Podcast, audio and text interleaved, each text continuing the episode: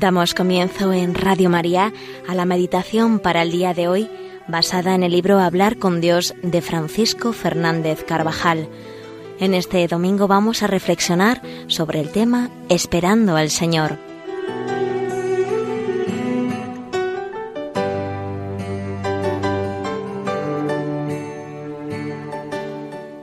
La liturgia de la palabra de este domingo nos recuerda que la vida en la tierra es una espera no muy larga hasta que venga de nuevo el Señor.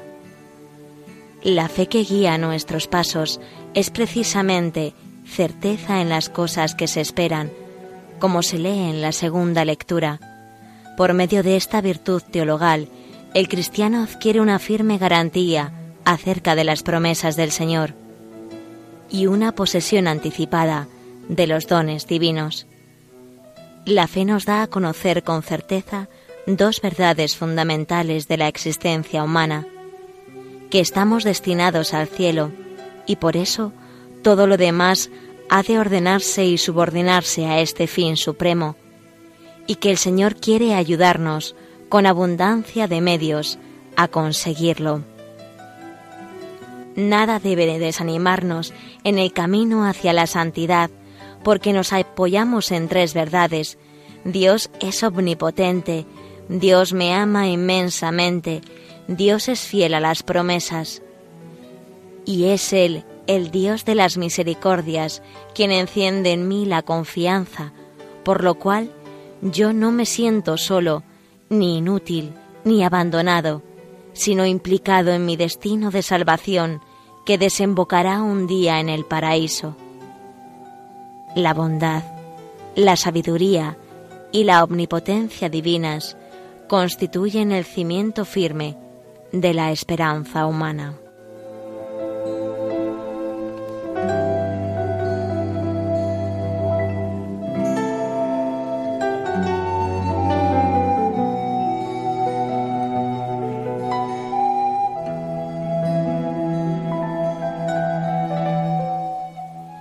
Dios es omnipotente. Todo le está sometido. El viento, el mar, la salud, la enfermedad, los cielos y la tierra. Y todo le emplea y dispone para la salvación de mi alma y de todos los hombres. Ni un solo medio deja de poner para el bien de cada uno de sus hijos, también de quien parece estar solo y abandonado la fuerza de Dios se pone al servicio de la salvación y santificación de los hombres. Solo el mal uso de la libertad puede hacer inútiles los medios divinos. Pero siempre es posible el perdón, siempre es posible dejar abierta la puerta para que la esperanza nos invada. Dios es omnipotente, Dios lo puede todo. Es nuestro Padre y es amor. Dios me ama inmensamente, como si fuera su único hijo. No me abandona nunca en mi peregrinación por la tierra. Me busca cuando por mi culpa me he perdido. Me ama con obras, disponiéndolo todo para el bien de mi alma. El amor paterno y materno, con todo el atractivo que posee, es tan solo un pálido reflejo del amor de Dios. Dios es fiel a sus promesas, a pesar de nuestros retrocesos, traiciones y deslealtades, de la falta de correspondencia a los requerimientos divinos. Él nunca nos falla, no se cansa, tiene paciencia, una paciencia infinita con los hombres. Mientras caminamos por esta tierra, a nadie abandona por imposible, a nadie considera irrecuperable. A Dios siempre lo encontramos como el padre del hijo pródigo, que sale impaciente todos los días a ver si su hijo se divisa ya en la lejanía y tiene una fiesta preparada para el hijo que retorna. El Señor espera nuestra conversión sincera y correspondencia cada vez más generosa. Espera que estemos vigilantes para no adormecernos en la tibieza, que andemos siempre despiertos, la esperanza está íntimamente relacionada con un corazón vigilante, depende en buena parte del amor.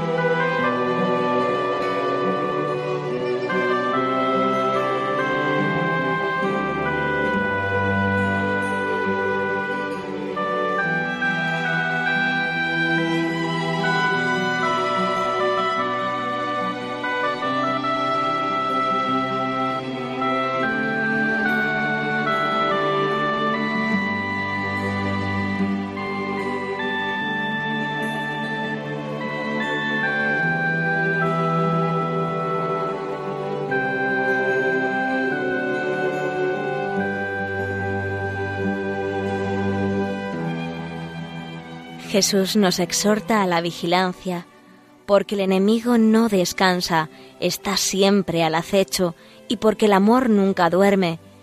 En el Evangelio de la Misa nos advierte el Señor, Tened ceñidas vuestras cinturas y lámparas encendidas, y estad como quien aguarda a su amo cuando vuelve de las nupcias para abrirle al instante en cuanto venga y llame. Los judíos usaban entonces unas vestiduras holgadas y se las ceñían con un cinturón para caminar y para realizar determinados trabajos. Tener las ropas ceñidas es una imagen gráfica para indicar que uno se prepara para hacer un trabajo, para emprender un viaje, para disponerse a luchar. Del mismo modo, tener las lámparas encendidas indica la actitud propia del que vigila o espera la venida de alguien.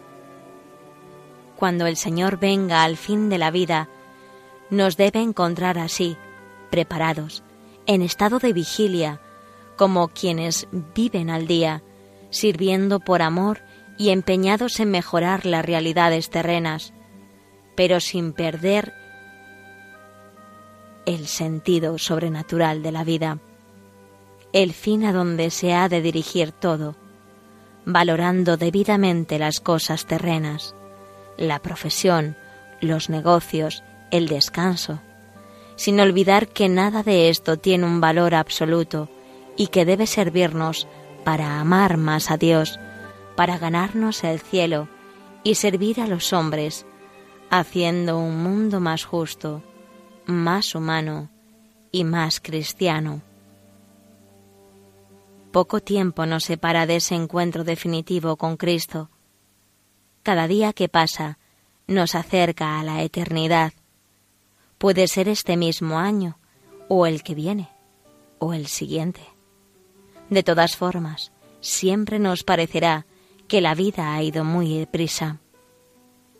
El Señor vendrá en la segunda o en la tercera vigilia, y como no sabemos ni el día ni la hora, es necesario según la amonestación del Señor, que vigilemos constantemente para que terminado el único plazo de nuestra vida terrena, merezcamos entrar con Él a las bodas y ser contados entre los elegidos. Vendrá para quienes han vivido de espaldas a Dios, como algo completamente inesperado, como ladrón en la noche. ¿Sabes esto? Si el dueño de la casa conociera a qué hora va a llegar el ladrón, no permitiría que se horadase su casa. Vosotros, pues, estar preparados.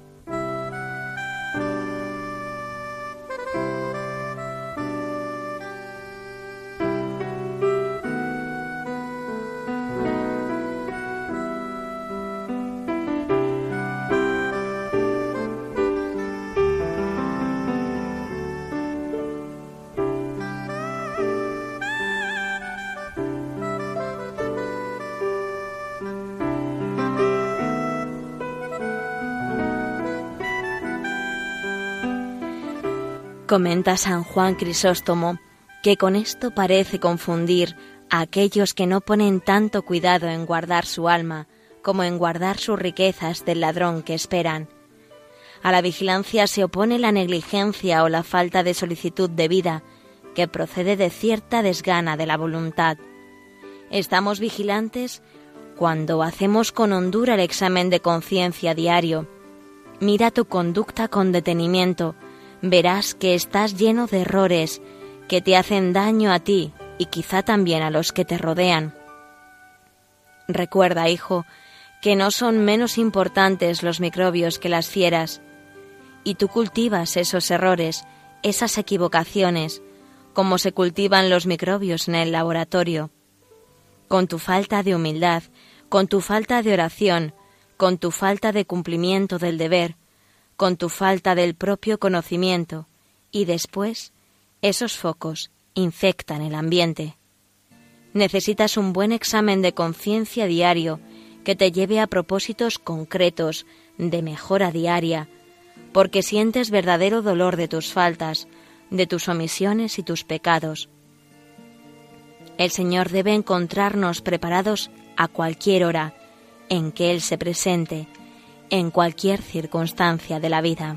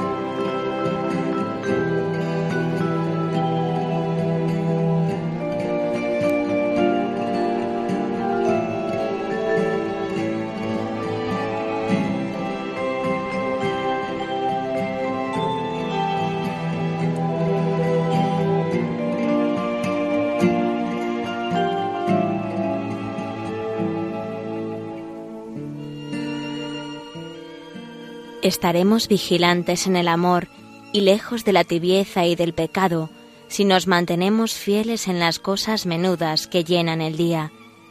Si consideramos lo pequeño de cada jornada en el examen de conciencia, encontraremos con facilidad las señales que indican el camino y las raíces de posibles descaminos. Las cosas pequeñas son antesala de las grandes, y el amor vigilante se alimenta de lo pequeño, y cae en la tentación más grande quien descuida lo que parece sin importancia. San Francisco de Sales señala la necesidad de luchar en las tentaciones menudas, pues son muchas las ocasiones que se presentan en una jornada corriente, y si se vence allí, esas victorias son más importantes por ser muchas que si se hubiera vencido en una de las más trascendentes. Además, aunque los lobos y los osos son sin duda más peligrosos que las moscas, sin embargo no causan tantas molestias ni prueban tanto nuestra paciencia. Es cosa fácil, señala el santo, apartarse del homicidio, pero es dificultoso evitar las pequeñas cóleras que suelen presentarse con alguna facilidad. No es dificultoso el no hurtar los bienes ajenos, pero sí lo es el no desearlos. Fácil es no levantar un juicio falso, pero difícil será el no mentir en conversaciones. Con facilidad nos apartaremos de la embriaguez, pero con más dificultad viviremos la sobriedad. Las pequeñas victorias diarias fortalecen la vida interior y despiertan el alma para lo divino estas ocasiones se presentan con mucha frecuencia. Vivir el minuto heroico al levantarse o al comenzar el trabajo, cuando dejamos a un lado esa revista insustancial que puede enredar el alma, o es al menos una pérdida de tiempo, y siempre una buena ocasión para vencer la curiosidad.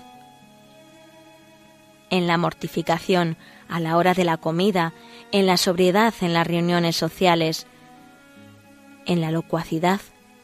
Estamos seguros de que tantas victorias, cuantas ganemos contra esos pequeños enemigos, tantas piedras preciosas serán puestas en la corona de la gloria que Dios nos prepara en su santo reino.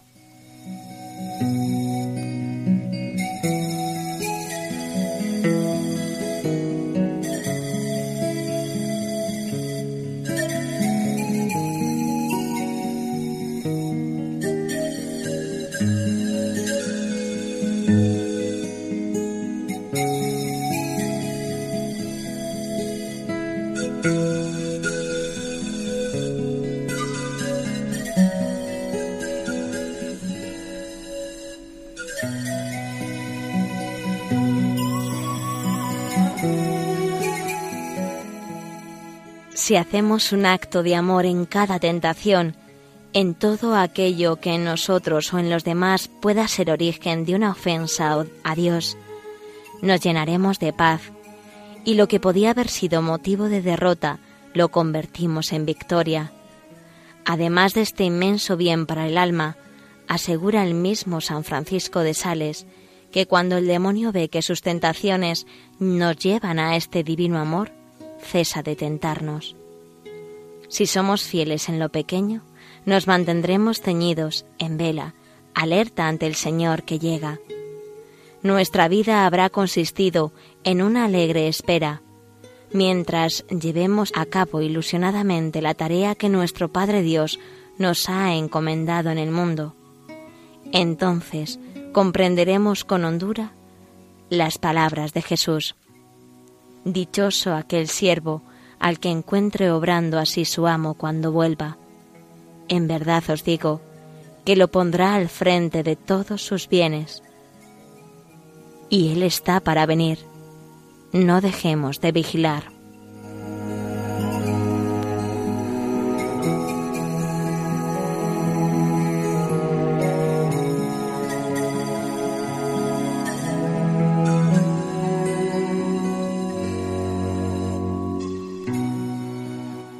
Finalizamos así la meditación para el día de hoy basada en el libro Hablar con Dios de Francisco Fernández Carvajal.